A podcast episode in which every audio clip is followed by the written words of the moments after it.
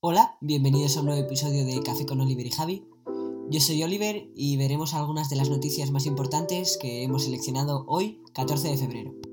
Bueno, la primera noticia que voy a comentar es el Tap to Pay de Apple. Eh, lo que quiere la empresa estadounidense es convertir nuestros dispositivos móviles de Apple en unos datáfonos y que con acercar el móvil al de otra persona podamos hacer una transferencia bancaria y no tener que estar mediante Bizum, PayPal, que son servicios que la verdad dan bastantes problemas y en algunos casos son bastante poco fiables. Por otra parte, Apple también ha confirmado algunos errores con Siri, ya que ha almacenado conversaciones con los usuarios en la beta de iOS 15.4, aunque dice que ya las ha eliminado. Pero bueno, eso da a pensar si, si estos servicios nos escuchan cuando les hablamos y almacenan nuestras conversaciones. Cambiando de tema, las operadoras de Estados Unidos aseguran que no están bloqueando el Private Relay de Apple y además Apple también lo desmiente, por lo que era solo un rumor. El, Private Relay es un servicio que ofrece Apple en el que se oculta tu, correo electrónico. Eh, las operadoras que supuestamente hacían esto eran T-Mobile, Verizon y AT&T. Eh, las operadoras europeas no se, han no se han pronunciado al respecto y se las ha cuestionado sobre ello.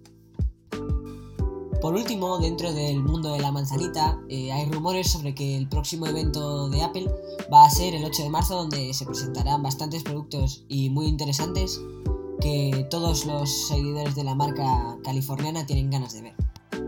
Cambiando drásticamente de tema, debo comentar que uno de los satélites de SpaceX, la empresa de Elon Musk, se ha estrellado contra España. Era un resto que ha provocado muy pocos daños, pero era una bola de fuego y podría haber causado daños bastante peores. Y la verdad que esto preocupa bastante ya que puede que este fallo se produzca a una mayor escala. Eh, también ha caído un resto de este satélite en Puerto Rico.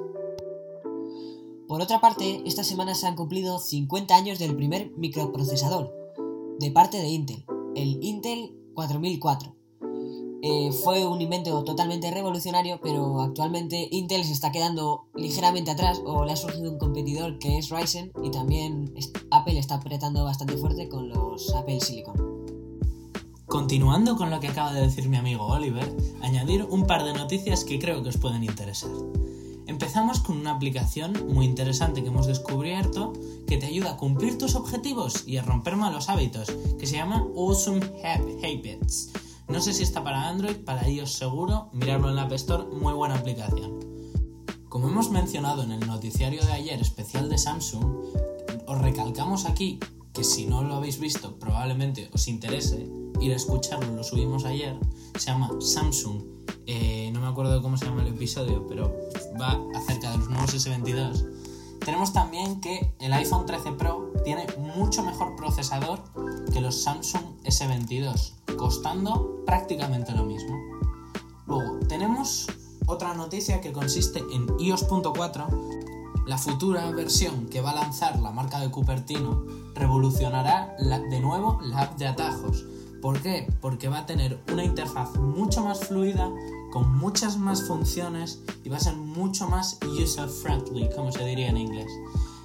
Apple también actualizará los AirTags para evitar rastreos indeseados, debido a que han aparecido un montón de fraudes por AliExpress de lo llamado Silence AirTags, que son unos AirTags un poco modificados que lo que hacen es que quitan el, el, el altavoz, por lo tanto, entonces cuando eh, compras eso, puedes usarlo para rastrear personas, cosa que no es el fin de los AirTags. Luego, tenemos que se ha filtrado que el sistema de las próximas gafas que va a anunciar Apple de realidad virtual se va a llamar Reality OS, el sistema operativo de las Apple Glasses que se, se deja ver en algunos logs de la App Store. Luego, los AirPods Max 2 podrían sustituir la corona digital por controles táctiles, cosa que a mí no me gustaría nada personalmente, debido a que los controles táctiles de los AirPods 1, que fueron los últimos que tuvimos junto a los de los dos, eran una basura, y si no los hacen bien, una corona digital es bastante superior. Luego, el iPad van a, van a habilitar, van a crear, van a sacar un iPad con chip NFC que va a ser el terminal de venta perfecto para cualquier negocio, hilando un poco con la noticia que comentó previamente mi amigo del Apple Tap to Pay.